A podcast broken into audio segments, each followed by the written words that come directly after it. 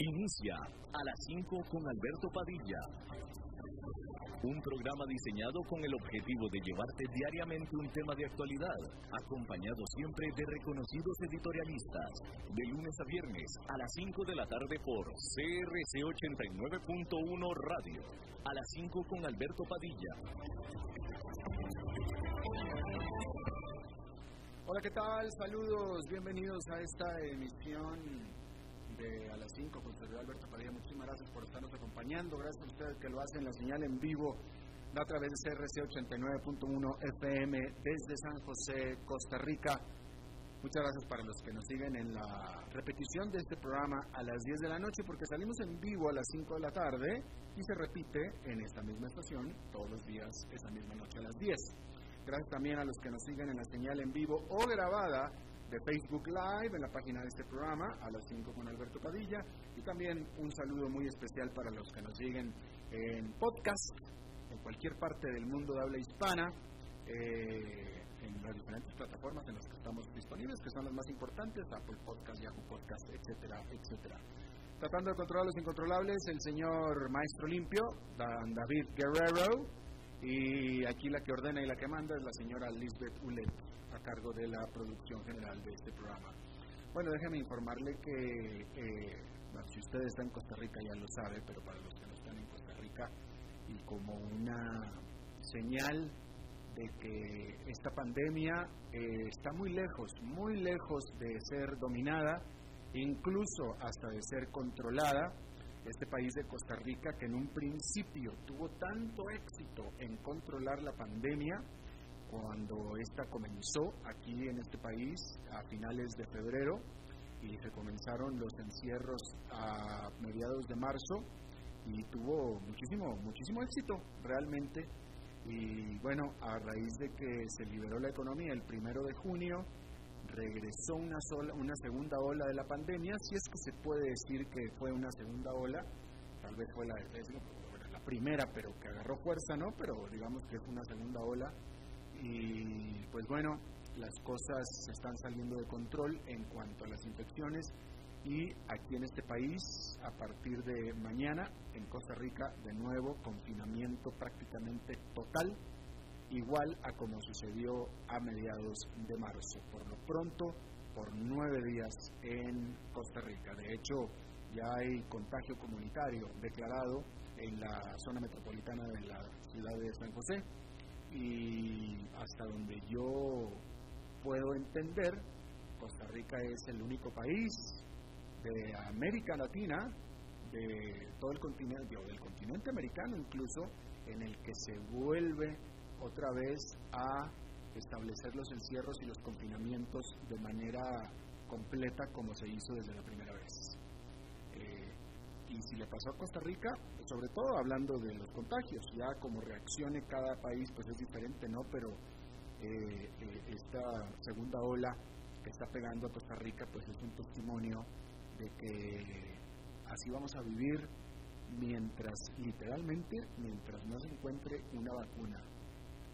Y ojalá y se encuentre, porque no está garantizado que se vaya a encontrar tampoco, pero mientras no se encuentre, este asunto va a estar ahí no solamente latente, sino presente, y molestando y jodiendo cada momento de nuestras vidas.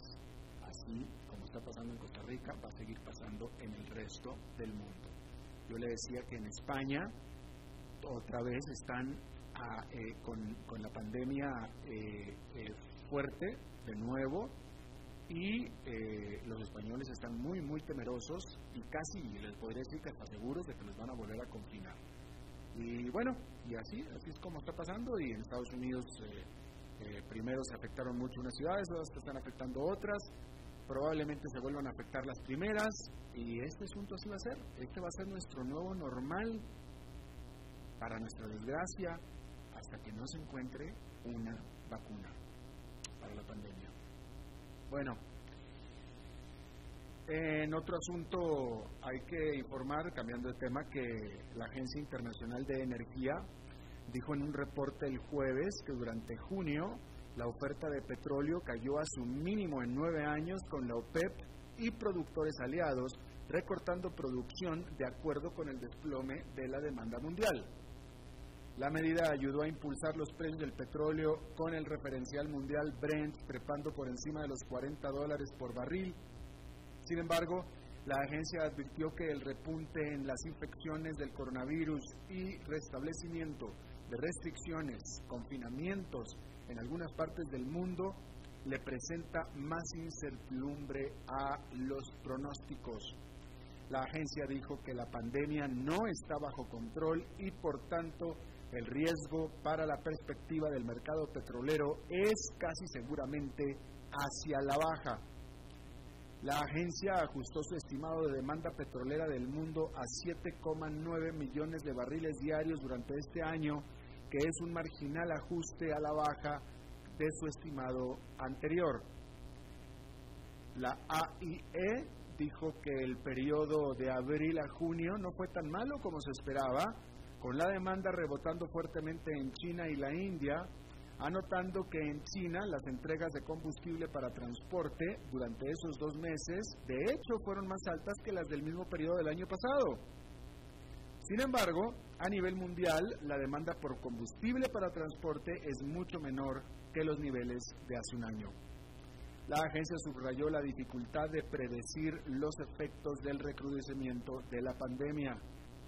Un aumento de infecciones podría hacer que más gente prefiera utilizar automóvil que transporte público, lo que generaría aumento de demanda de combustible.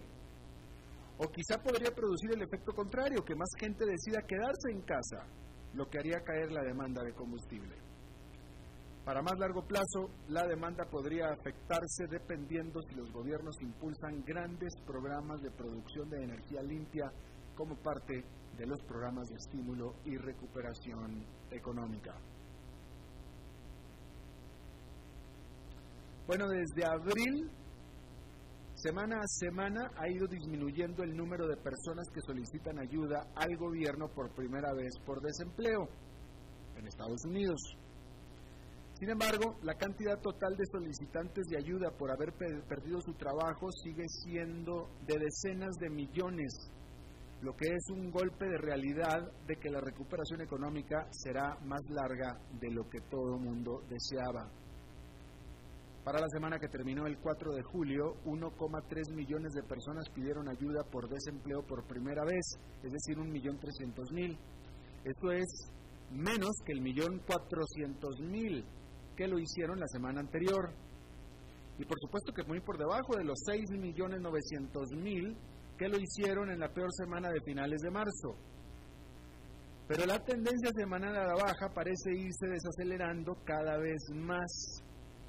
Y están aún, todavía así, están, o sea, en 1.400.000, que fue el resultado de la semana pasada, esto es el doble del último nivel máximo antes de la actual crisis, es decir, durante la crisis financiera del 2008. En el mejor momento que hemos estado en esta crisis es el doble de lo peor de la crisis del 2008. Así, en ese, de ese tamaño estamos. El problema es que ahora el consenso de los analistas es que la tendencia a la disminución del ritmo de mejora en el mercado laboral permanecerá por el futuro previsible. Por el otro lado, este desempeño deberá ayudar a presionar para que el Congreso se ponga de acuerdo para presentar otro paquete de estímulo, el cual actualmente está atorado en las negociaciones partidistas.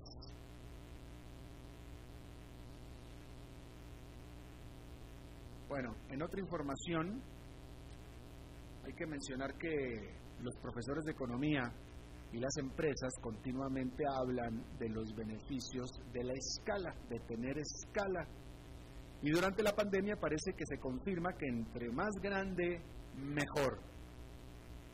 El más reciente análisis del Bank of America encontró que el gasto del consumidor en restaurantes de grandes cadenas se ha recuperado mucho mientras que las pequeñas cadenas de establecimientos independientes se mantienen bajo presión. Y es que las grandes cadenas tienen el beneficio de la flexibilidad que les da su tamaño.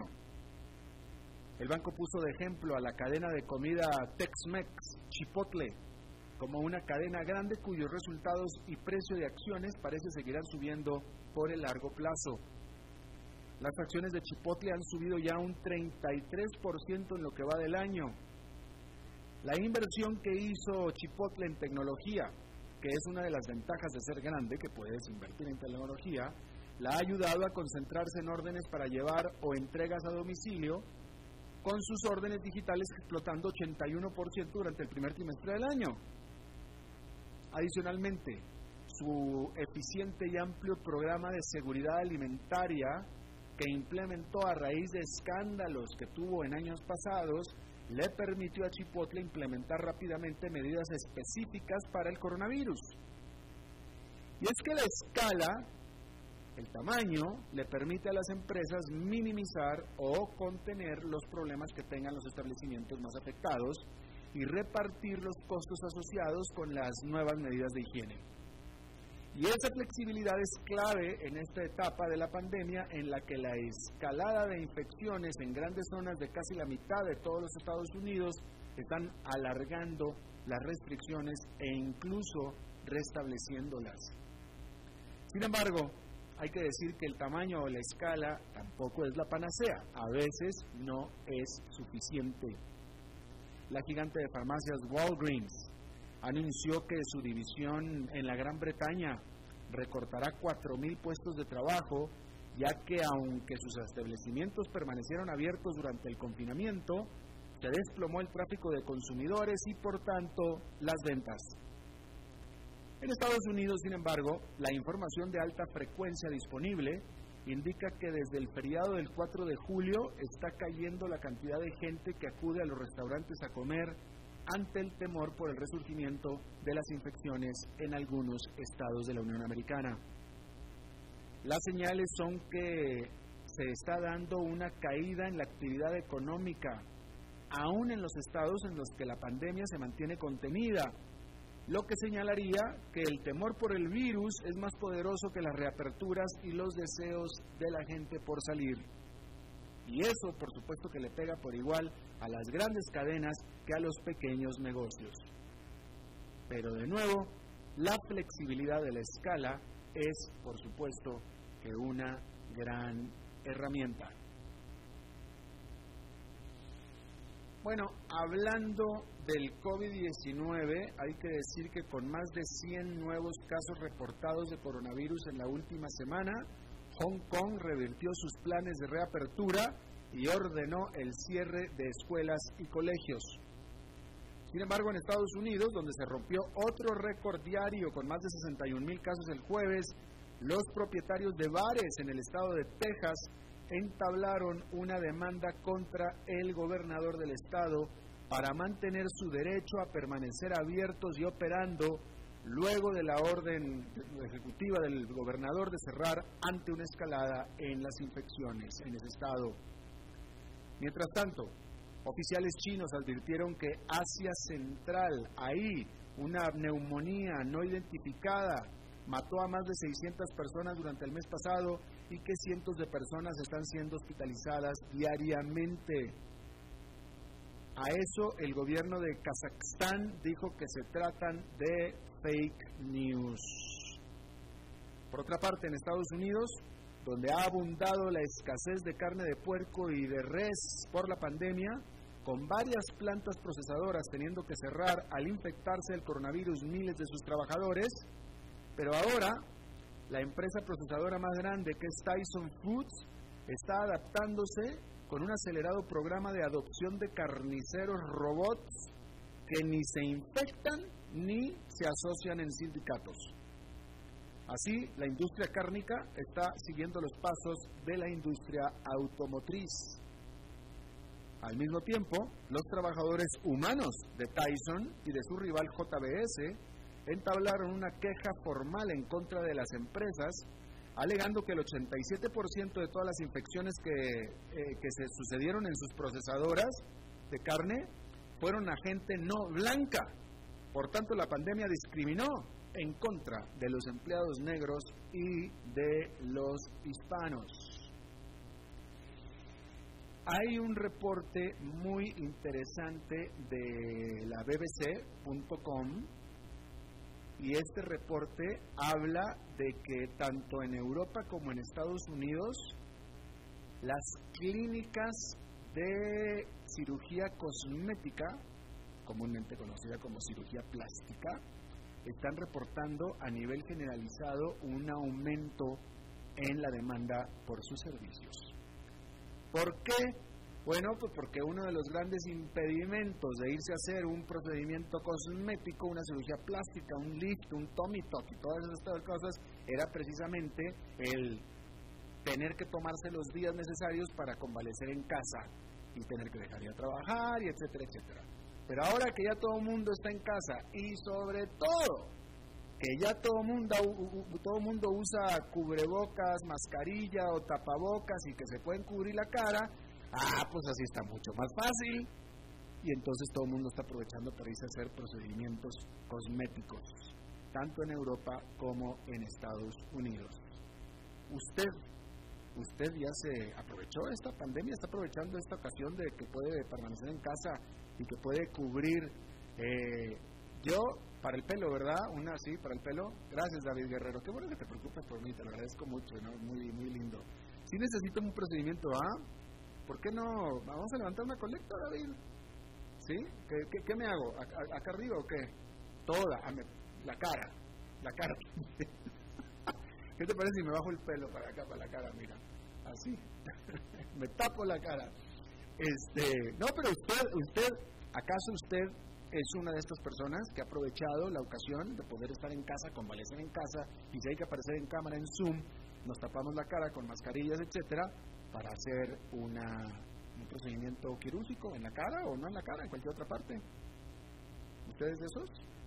Porque hay un aumento importante de estos casos de acuerdo a la BBC.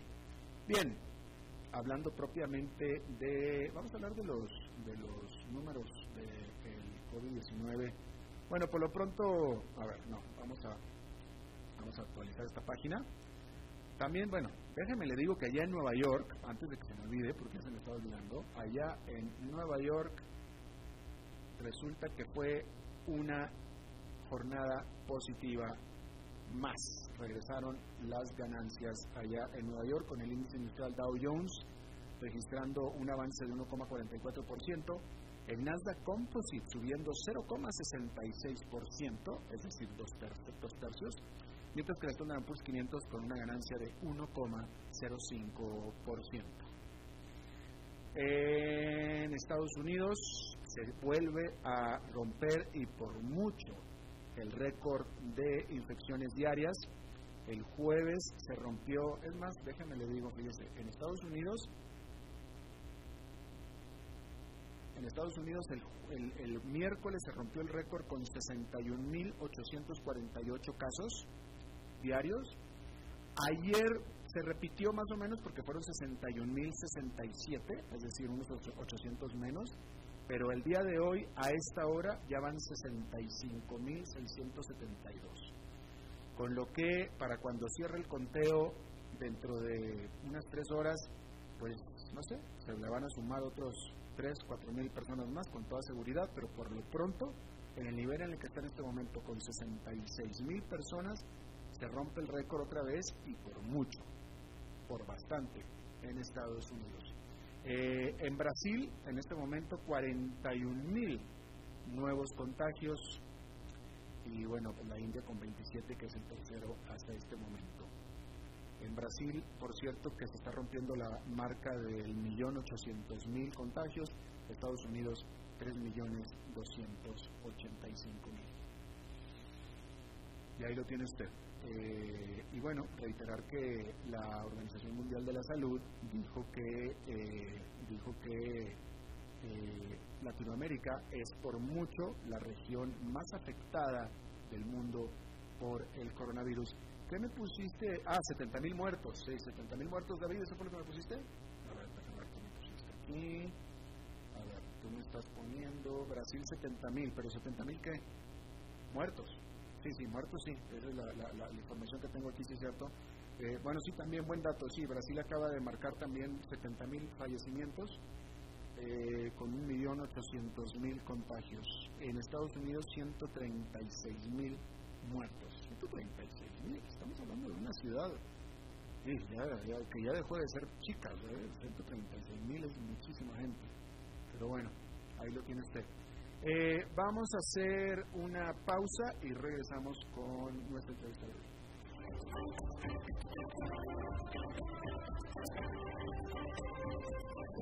A las 5 con Alberto Padilla, por CRC 89.1 Radio. Tinto, blanco, rosado, espumante, seco dulce. El vino es como los amigos, proviene de diferentes cepas y familias convertidas en bodegas de tradición. La Íride, una bodega personal establecida en Mendoza, Argentina, produce vino de exportación con la calidad de Mendoza, expresada en taninos frescos, frutales, remembranzas de tabaco y chocolate. Una fiesta al paladar. La Íride, vinos argentinos de tradición. CRC. Oyentes informados.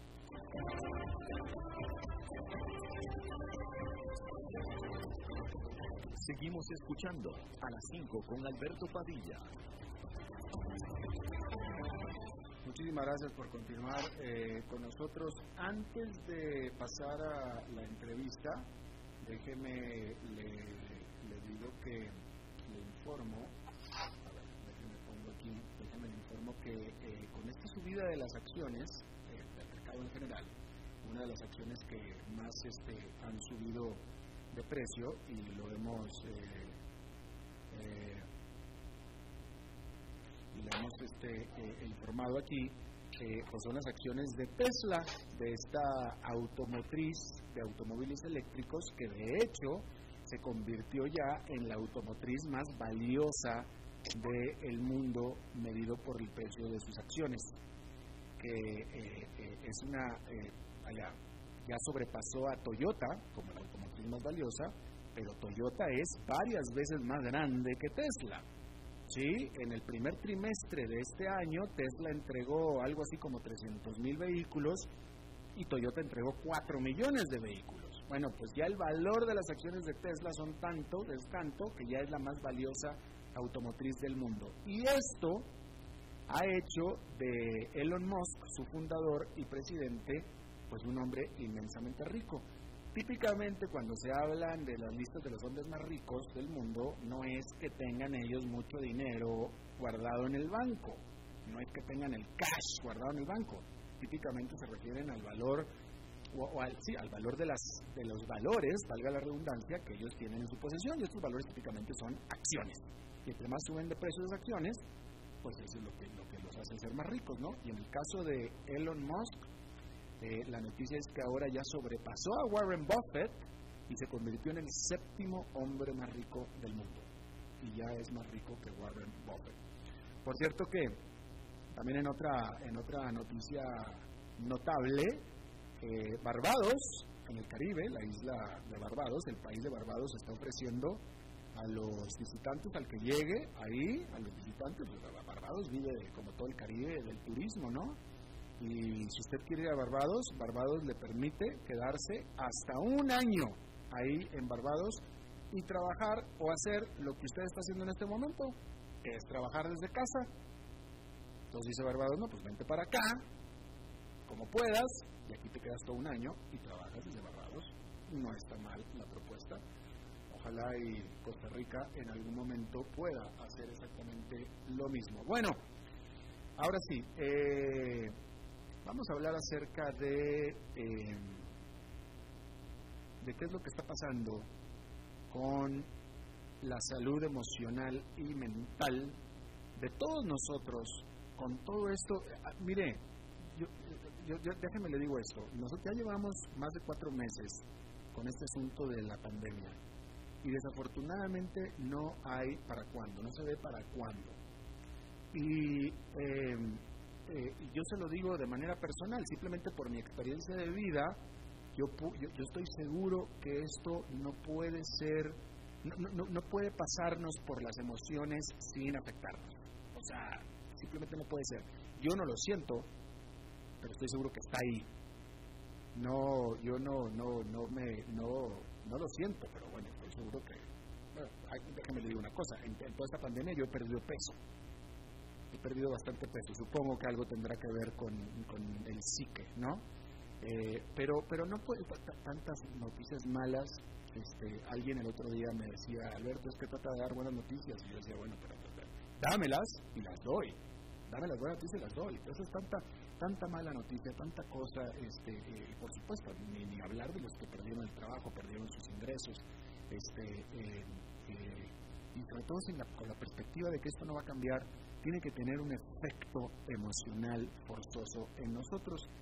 Y está conmigo Alfonso Villalobos Pérez, él es psicólogo, él trabaja o trabajo en la Coordinación Nacional de Psicología de aquí de Costa Rica y han estado ellos, de hecho, estudiando y abocándose en esto. Alfonso, eh, señores, Alfonso, muchísimas gracias por estar con nosotros. Muy buenas tardes, don Muchas gracias. Gracias. Eh, usted, usted, usted es psicólogo clínico. ¿Usted nos pudiera hablar de qué es lo, la, el tipo de, de, pues, ¿cuál es la palabra? afectaciones ciertamente, pero de condiciones o de problemática que más han estado viendo ustedes eh, en estos tiempos? Sí, claro que sí. Bueno, muchas gracias, muy buenas tardes. De nuevo, ahí se me cortó algo. Muy buenas tardes a todos los radioescuchas. Eh, sí, en efecto, yo, soy parte de la Caja Costarricense de Seguro Social y en estos casi cuatro meses, tal vez un poquito más, pues hemos tenido, como lo dice usted, en, la parte introductoria, pues ha sido una situación compleja, ¿verdad? Muy dinámica y muy aguda, también muy angustiante para muchas personas eh, han habido una serie de situaciones, se ha tenido que cambiar toda la configuración de las atenciones. Usted sabe, pues, la granja se orienta a la prestación de servicios de salud. Uno de esos servicios es todo lo que tiene que ver con psicología. Eh, la caja se organiza en tres niveles, el primero, el segundo y el tercero. El primero eh, tiene que ver con atenciones, digamos, más preventivas y el segundo está más orientado a temas más, digamos, complejos, diferentes tipos de ámbitos de salud y el tercero tiene que ver con eventos más especializados. Eh, lo que hemos visto en estos meses es que muchas de las, de las afecciones psicológicas que venían presentándose tradicionalmente en el país, de alguna manera se han venido acusando y han venido pues, variando en algunas de sus expresiones. Por ejemplo, usted lo comentaba de que, de que usted de peso. Bueno, el tema del estrés el estrés por situaciones de aislamiento, se ha estudiado mucho en la literatura, en investigaciones tanto anecdóticas como de campo, con, otro tipo de organismos no humanos, eh, afecta fuertemente el desempeño de, un organismo, en este caso de un ser humano, ni qué hablar, ¿verdad? Entonces, inyecta una gran presión en el ambiente y definitivamente pues hay situaciones que se han visto que varían también por grupo etario, no es lo mismo en los niños, los chiquitos, las niñitas, que en los adolescentes o en las personas adultas del rango de población económicamente activa o en personas adultas mayores. El, el, el, efecto del coronavirus, no solo como enfermedad este, respiratoria con todas esas complicaciones, sino el efecto del coronavirus en relación a, a, la dinámica del aislamiento social, ¿verdad? Eh, pues sí ha sido muy importante y sí ha venido a modificar un poco, no, no, no, no tanto la cantidad, la magnitud de, las afecciones psicológicas que se han estado presentando antiguamente y las que vienen a su vez eh, vinculadas a enfermedades crónicas no transmisibles. Claro, y es que, es que esta, esta crisis que estamos viviendo, doctor, eh, esta situación, eh, es diferente, completamente diferente a cualquier otra etapa de crisis de cualquier tipo que hayamos vivido en el país en el que sea. Porque por ejemplo, vamos a hablar de la última crisis económica mundial, la del 2008. Eh, muy malas noticias, etcétera. Pero si uno no perdió el trabajo y uno siguió trabajando y todo, eh, pues uno, uno, simplemente podía dejar de leer al respecto, podía apagar la televisión, no ver los noticieros, dejar de leer y te aislabas de ese asunto y ya listo se acabó. Y lo mismo es con cualquier otra eh, evento negativo que haya pasado en cualquier momento de nuestra vida. Pero en esta ocasión, no hay escapatoria. Porque por más que quieras ignorarlo, de todos modos te ordenaron quedarte en tu casa, no tienes vida social, no puedes ver a nadie, tienes el riesgo, o sea, es, es, es, es, horrible, es realmente espantoso. Es muy complicado, ¿verdad? Porque los seres humanos, cuando ya es como una verdad por sí mismo, somos seres sociales y no, no, no, no es como un adorno de palabras, sino que es una realidad. Este, nacemos en, en grupos, vivimos en grupos, desarrollamos un patrón de personalidad, si se quiere, dentro de un contexto y, y, nos, y generamos, digamos, expectativas, condiciones y formas de vivir que tienen sentido dentro de un grupo. Vivir de forma aislada pues, difícilmente mejora una cosa, sino que más bien la viene a, a, desmejorar. El ejemplo que usted da es muy interesante porque hemos tenido tres crisis a lo largo de la historia humana pero nunca hemos tenido un registro de una, de una alteración, si se quiere usar el término, total eh, en la humanidad. Eh, esa crisis, la del 2008, sí afectó a algunos grupos, quizás de otra manera macroeconómicamente al país, pero en este caso este evento está asociado a un virus eh, nos, nos, vino a alterar todo. Si uno se pone a ver, digamos, las condiciones de vida de la gente en una casa, no hablemos tanto de, qué, de cómo es la casa, si es de 25 metros, 50 o 100 metros. El estar en una casa, eh, dentro de la casa, con pocas personas, muchas personas, no solamente usted, va a cambiar mucho la manera en que vas a hacer la, la, vida. Por ejemplo, el tema del teletrabajo. Muchas personas no estaban preparadas para irse a teletrabajo y tuvieron que hacerlo de manera, eh, de un día para otro, básicamente había personas que ya estaban preparadas porque venían años trabajando en teletrabajo, así que digamos, por ahí tal vez no hay un impacto, pero cuando usted se da cuenta de que esto implica un cierre de lo que usted comentaba, su vida social, inclusive su vida familiar, porque pues no tienes acceso a ver a ciertas personas de tu grupo familiar extendido, ¿verdad? no el nuclear, sino el extendido, porque no puedes desplazarte, eso genera una serie, digamos, de de, alteraciones en lo que usted entendía por lo que era su vida habitual y sus condiciones de, existencia y cómo usted se relacionaba con las personas. Le comentaba hace un momentito el tema de los niños. No es lo mismo para un niñito, una niñita que estaba en la escuela, ya sea pública o privada, que de un día para otro se te diga, bueno, ya no van más. Los primeros días, semanas, de pronto, pues bueno, es un poco interesante para los niños porque es como una especie de vacación forzada conforme va pasando el tiempo, según sea el, modelo educativo donde usted se encuentre, pues tendrá acceso, si es que lo tiene por las condiciones económicas, a, una teleeducación, ¿verdad?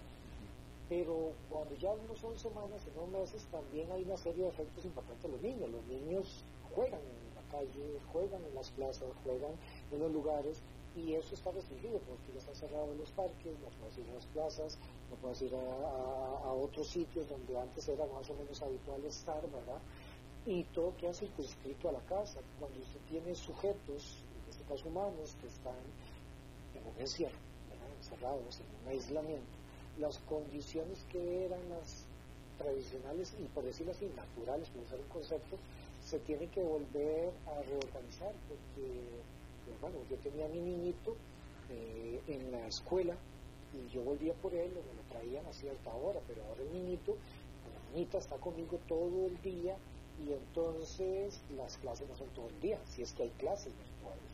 Y además yo estoy trabajando en la casa y antes era un rato que trabajaba, no era todo el tiempo y ahora, ¿verdad? Estas dinámicas te reconfiguran toda esa expectativa y experiencia de vida. Y cuando usted eso lo va sumando a, a días, semanas, y meses, pues es obvio que en algunos casos algunas algunas líneas de comportamiento se empiezan a quebrar y eh, empiezan a emerger otras dinámicas que hay que ver si la persona está preparada o no. Y ahí es donde viene, pues, que he comentado, que si la persona ya tenía depresión, ansiedad, mm, no es que le apareciera una ansiedad o depresión, pero se expresa diferente, porque tenés una situación de estar aislado con un grupo de personas que no necesariamente, aunque siempre ha sido tu familia, la gente cercana, ya está en una dinámica diferente y unas personas también se pueden ver afectadas por todo ese fenómeno que está ocurriendo que no existía antes. Y como lo dice usted, en los registros de la humanidad no tenemos algo como esto.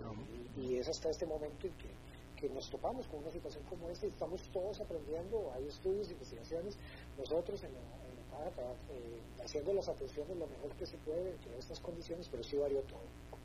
Totalmente. Eh, vamos a dar por sentado, por tanto, que, porque aquí nadie se salvó. Digo, a lo mejor alguien que viva eh, eh, allá arriba en la montaña, solo, ermitaño, eh, solo acompañado y, su vida sea esa y a lo mejor a él, a esas personas, a ese tipo de personas, pues este, esto no le, no le cambia nada, no, no mucho, ¿no? Pero dando por sentado que a todo mundo nos afectó de una manera u otra y por tanto también emocionalmente nos tiene que estar afectando y que no todos podemos ir o pueden ir al psicólogo a platicar, ¿verdad? ¿Qué, podemos hacer? ¿Qué, podemos hacer nosotros mismos para tratar de mejorar nuestro estado emocional? Claro, eh, aquí esto siempre serán de alguna manera consejos generales porque pueden ayudar a las personas que lo hemos usado con funcionarios nuestros o, en talleres de psicoeducación con, personas que vienen a consulta, pero como usted lo señala, pues no siempre la gente siempre tiene la posibilidad, el acceso eh, o el tiempo pero aquí hay varios temas que hay que considerar, ¿verdad? Y va a variar mucho en función del grupo etario. Eh, quizás uno de los puntos más importantes y que es de los más difíciles es que esta es una situación de aislamiento que nos va a tomar tiempo, no podemos decir cuánto porque ya este punto es bastante difícil de definir, pero hay un criterio de realidad con el cual las personas tienen que empezar a organizar su vida y es que eh, vamos a tener épocas de, aislamiento más fuertes y otras más cerradas y eso hay que aceptarlo de alguna manera mientras no tengamos una vacuna para el virus y no podamos volver a una situación similar, ya no digamos igual, eso no sé si podrá ser igual, pero similar a la anterior, primero hay que tener claro la situación en la que nos encontramos y que es un piso, por decirlo así, es un criterio de realidad. Estamos viviendo con esto y contra esto, es una situación un poco difícil de luchar en contra. Si tenemos claro que esta es una situación en la que estamos viviendo y que nos afecta, como dice usted, a todos, con excepción de algunos muy pocos, posiblemente, eh, entonces ahora también hay que pensar en otras cosas. ¿Con quién convivo yo y cómo estoy conviviendo? Eh, porque son situaciones muy importantes. A eso yo no le incluyo el tema económico, si tienes un empleo, porque eso incrementa la, dificultad. Pero digamos, ¿con quién convivo y cómo convivo? ¿Estoy conviviendo solo en un apartamento o convivo con personas en una casa? Eso también es otro tema que es importante. Vamos a ver, uno de los consejos que se le da a la gente, por ejemplo, en estudios que se han desarrollado, cuando las personas están un poco más aisladas o no tienen tanto contacto social, bueno, tratar de crear una mayor, la mayor, hasta que sea posible, de, de de rutinas dentro de lo que tiene usted en su vida. Cuando hablamos de rutinas es, ok, ¿qué es lo que yo voy a programar en mi día si sé que este va a ser, digamos, el contexto durante algún tiempo hacia adelante? ¿Cómo voy a organizar? ejercicio, o actividad física, bueno, cómo voy a programar la comida el día de hoy, partiendo de que usted tiene la posibilidad de, de, una situación alimenticia que le da esa, esa flexibilidad. Si yo convivo con personas, ¿cómo vamos a organizar muchas de las cosas? Bueno, yo trabajo en casa, eh, cuál es el horario, eso tengo que tener claro, dónde voy a trabajar, dónde me voy a movilizar. Tengo hijos que están estudiando en la casa de una u otra manera, con, papelería o en modalidad virtual, ¿qué, en qué momentos están ellos, yo cómo voy a tener que coordinar eso con mi oficina de trabajo, de que eso puede ser que me afecte de alguna manera, bueno, hay que hablarlo, porque ya no es algo que solo le va a pasar a usted, eso le está pasando a muchas personas, miles, con trabajo completo, trabajo reducido. Si usted tiene que salir a la calle porque su trabajo es en ese ámbito, bueno, ¿cómo vamos a organizar el tema de los hijos que ahora están aquí? Que es una situación que hay que pensarla, hay que organizarla. Si usted es una persona que tiene, eh, que tiene algún tipo de situación de salud, ya no hablemos de trastornos psicológicos, simplemente situaciones de salud que tiene que controlar, bueno, ¿cómo voy yo a organizar también ese aspecto de mi vida donde yo, esas, esas modalidades de la forma en que yo vivo mi día a día para poder controlar y cuidarme, por ejemplo, las personas que tienen diabetes, eh, ¿qué es lo que tengo yo que hacer? Porque en una situación como esta de, estar aislados, eh, como lo escuché a uno, muchas personas es, eh, bueno, yo me siento muy tenso, me siento muy mal, quiero empezar a comer, ¿verdad? Porque es una respuesta ansiosa al tema de estar encerrado. Okay, si usted convive con otras personas, aunque no sea en la misma casa, te pueden estar llamando, te pueden estar dando acompañamientos, te pueden estar dando algún tipo, digamos, de, de, apoyo. Un tema importante es el tema de la, del consumo de información, que usted ahora lo planteaba de alguna manera, cuántas noticias voy yo a escuchar. A este punto mucha gente ya no quiere ver noticias, sin embargo, pues bueno, algo usted tiene que ver porque necesita estar al día, ¿verdad? Y si no es usted, alguien de la familia puede ser que lo haga o alguna de las otras personas. Pero el punto es cuánto quiere usted exponerse, qué es lo que usted quiere eh, eh, conocer y qué calidad de información también quiere usted conocer, porque entre más distorsionada, más consparinoica, ¿verdad? Más, más información que no esté necesariamente de fuentes realmente claras puede llevarte a ponerte más ansioso, más tenso. Y estamos en un, ámbito, en un ámbito, ya sé que usted esté solo, con pocas personas, con un grupo familiar, donde también vamos a tener que equilibrar y crear y reorganizar los roles. Bueno, eh, no todo el día vamos a poder estar viendo ustedes tele, algo tendrán que hacer. Y no es tan fácil, porque la verdad es que no es fácil este, organizar todo eso que le comento, pero, pero sí es importante tener claro que esas son unas estrategias. Otras estrategias también tienen que ver con, con, un tema de, aceptación y de enfocarse en las actividades que estoy haciendo.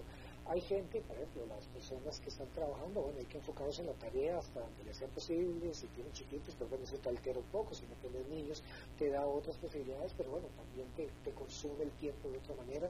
Si usted está en teletrabajo, pues si es de 7 a 5 el horario, hay gente que ha escuchado y me quedo hasta las 8 o 9 días de la noche. Bueno, también hay que tener cuidado en dónde y cuándo y hasta dónde hay que poner límites a estos tiempos porque te puede consumir completamente. Eh, hay que enfocarse en ustedes, estás con familia. Bueno, también toca dedicarle tiempo a mis niños, a mi compañera, a mi compañero. Eh, los sábados, los domingos, pues ya no me puedo ir a pasear a donde yo quería, pero hay otras cosas que usted puede hacer. Bueno, ¿qué, cosas tengo que hacer en la casa, hay que arreglar algo, qué tengo que hacer con mis hijos, hay que ayudarles con algo en el cuarto, la tarea. Es, como decían antiguamente, ocupar la mente en algo que me mantenga eh, orientado y que me mantenga constante y perfilado hacia tareas y, actividades en particular. Y sobre todo apoyarse mucho con la gente que usted sabe que le va a dar siempre ese apoyo. Eh, una, una pregunta rápida, doctor, y, se la pregunto desde la, desde la inocencia porque yo no puedo relacionarme porque yo, en lo personal, yo ya trabajaba casi todo el tiempo desde casa y yo vivo solo. Entonces, este, e, esa parte a mí no me ha cambiado demasiado. Eh, eh, tengo menos vida social, no puedo viajar, etcétera, pero ya lo que era estar confinado en la casa, digamos que eso ya lo, ya lo hacía yo desde hace años, ¿no? ¿Qué tanto, ¿qué tanto a las personas que no son así, a las personas que, tienen familia en la casa o que, viven en casa y que no hay familia y que tenían esta dinámica de que todo el mundo agarraba su calle y subía y, y no se veía más que la noche si es que, y ahora ya están todos encerrados, eh, para ese tipo de personas, eh, ¿qué, ¿qué es lo más común? ¿Que se han solidificado las relaciones, que se han unido más o que les ha causado más problemas? Pues va a variar mucho de cómo era el antecedente en esos grupos. Pero ¿qué es lo que usted ha visto con este, con esta? Perdón. ¿Qué es lo que usted ha visto en su experiencia en esta pandemia con, con esto, con las relaciones personales? Lo, lo, que uno puede ver en términos generales es que eh, siempre van a haber algún grado de conflicto o roce, ¿verdad? Sobre todo porque has estado mucho tiempo en esta situación y la gente pues, se siente a veces hostil, cansada, pero en general esos grupos tienden a solidarizarse, ¿verdad? Este, no es que uno anda en un cuarto y otro se mete en otro lugar y yo me pongo en la esquina a llorar. Pues sí, hay tensión, pero, pero sí hay grupos y, en general la gente tiende a darse un grado de apoyo. Hay familias más, más, más, digo, grupos más entrañables, si se quiere, y puede ser que esto los haya unido un poco más. Pero algo que uno ve... Eh, le digo en general, un poco digamos, desde esa visión, es que esto también le ha permitido a, ciertos, a ciertos grupos eh, darse cuenta de cosas que no habían visto antes. Por ejemplo, bueno, mis hijos tienen estas habilidades y bueno, interesante, tal vez algún día podemos explotarlas más. Eh, ¿Hay algún grado de acercamiento, puede ser más emocional, más intelectual, pero algún grado de acercamiento en, en unos sentidos que le dan un poco una situación más llevadera a la situación. No le puedo decir que sea la mayoría, que posiblemente no lo sean todos, pero, pero en, varias situaciones sí, y, y sobre todo donde hay también personas de tercera edad cerca del grupo familiar nuclear, también se, se, algunos casos uno ve que, tratan de darle un poco más de acompañamiento, ¿verdad? Si no es físicamente porque la persona no vive con la en la casa, pues algún tipo de seguimiento ahí virtual. Ya, ya. Alfonso Villalobos Pérez, psicólogo de la Coordinación Nacional de Psicología de la Caja Costarricense del Seguro Social, le agradezco muchísimo que haya platicado con nosotros. Un placer, muchas gracias. Gracias, hasta luego, gracias. Bien, vamos a hacer una pausa y regresamos con eh, Humberto Saldívar. A las 5 con Alberto Padilla, por CRC 89.1 Radio. Tinto, blanco, rosado, espumante, seco dulce. El vino es como los amigos, proviene de diferentes cepas y familias convertidas en bodegas de tradición. La Iride, una bodega personal establecida en Mendoza, Argentina, produce vino de exportación con la calidad de Mendoza, expresada en vinos frescos, frutales, remembranzas de tabaco y chocolate. Una fiesta al paladar. La Iride, vinos argentinos de tradición. CRC. Oyentes informados. El agua es vida, salud y bienestar. Por eso, vos y los tuyos necesitan agua purificada, ozonizada y embotellada San Ángel. Hace que tu vida sea más larga y saludable con agua San Ángel. Disfrútala naturalmente y vivir una experiencia con agua purificada San Ángel. Pureza que se siente. Búscanos en Facebook como Agua San Ángel.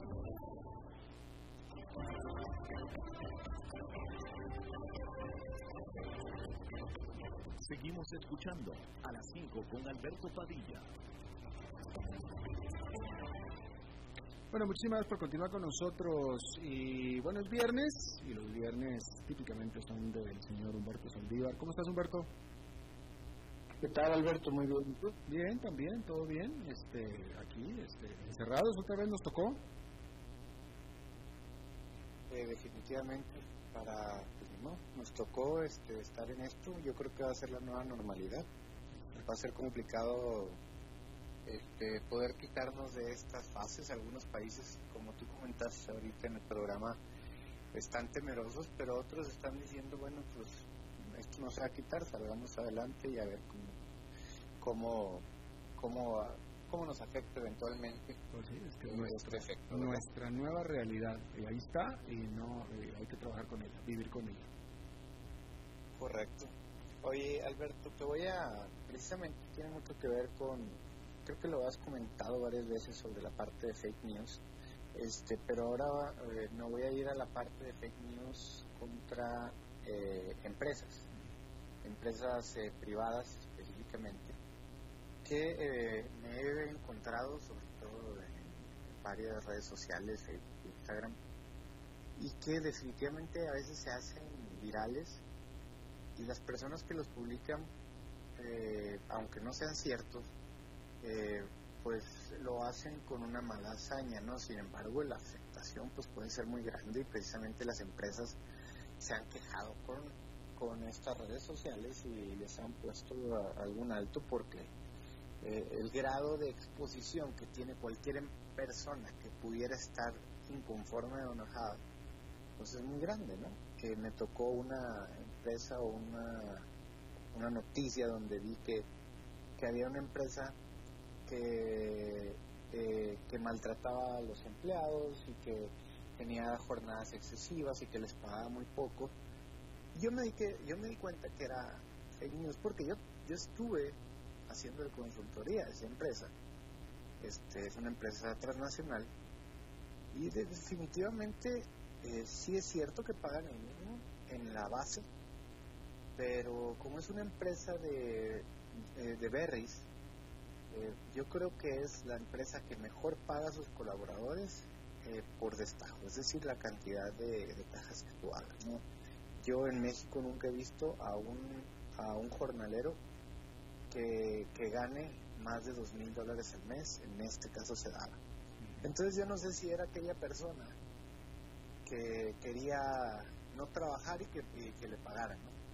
Este, eso fue una, una situación específica. Ahora, como consejo para las empresas, eh, específicamente, pues siempre hay que, eh, y para las personas, siempre hay que averiguar la fuente, leer la noticia entera y no solo el titular, detectar si en realidad la información genera emociones fuertes, eh, porque normalmente ese es el objetivo y no, no precisamente informar.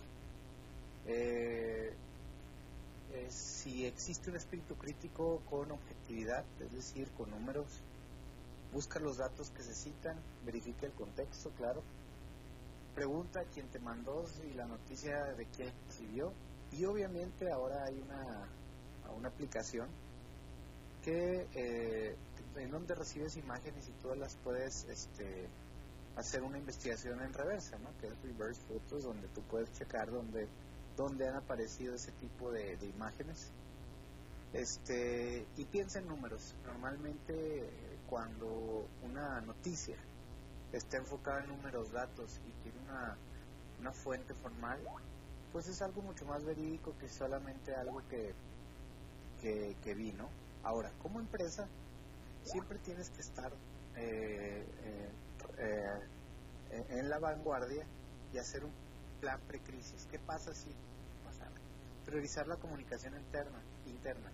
Siempre tratar de, de trabajar en, en, comunicación interna por si sucede esto. Organiza un equipo siempre contra rumor. Siempre hay que, hay que darle importancia, aunque creyeras que es una sola persona, si esto se hace viral, te puede costar más que tener un equipo contra rumor, ¿no? Sobre todo una transnacional. Y piensa fuera de la casa. Convierte el rumor en algo absurdo y ridículo. Este, a veces puedes caer en la redundancia de hacer más viral eh, la fuente, pero eh, si estás seguro de lo que estás comentando y tienes todas las fuentes como para hacer eh, la contra noticia, pues yo creo que es recomendable, ¿no? Claro. Eh, fíjate que eh, eh, esto trae un tema paralelo, asociado o intrínseco, que, no vamos a poder tocarlo aquí mucho y, a ver si algún día tú quieres abocarte a él en uno de tus comentarios de los viernes, pero esto me trae a mí a colación la necesidad de las empresas de cultivar un buen ambiente, porque eh, cuando comenzaste tu, tu, tu, comentario, me dio la impresión de que, de que quien puso esa mala noticia o ese malo comentario fue un empleado o ex empleado de la empresa.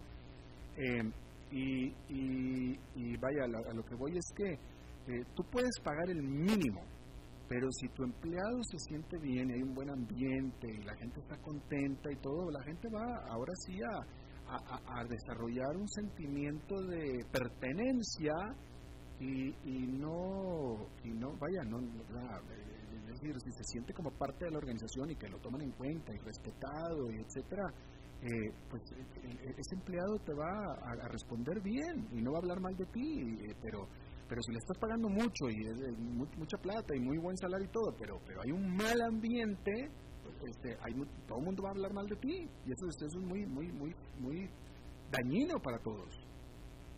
Sí, correcto, o sea, estoy de acuerdo y es un tema, como dices muy profundo. En este caso era mucho más enfocado al salario bajo, este, en ese aspecto, pero eh, sí, podemos profundizar.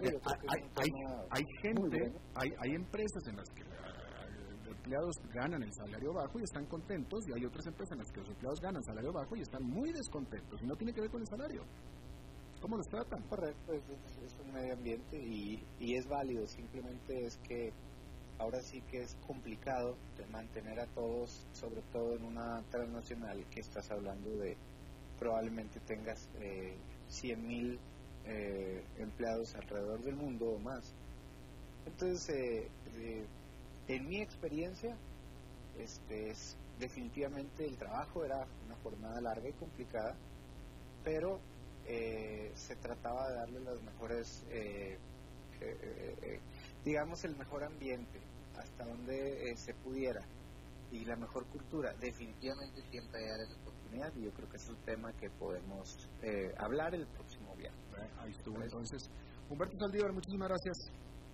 Gracias a ti, Alberto. Buen fin de semana. Buen fin de semana para ustedes, para ti. Y es todo lo que tenemos por esta emisión y por esta semana de a las 5 con su servidor Alberto Padilla. Muchísimas gracias por habernos acompañado.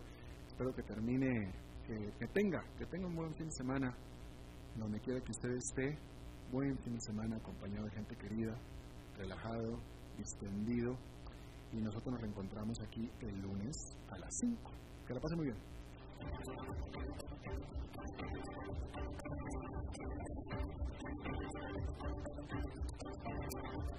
Concluye a las 5 con Alberto Padilla.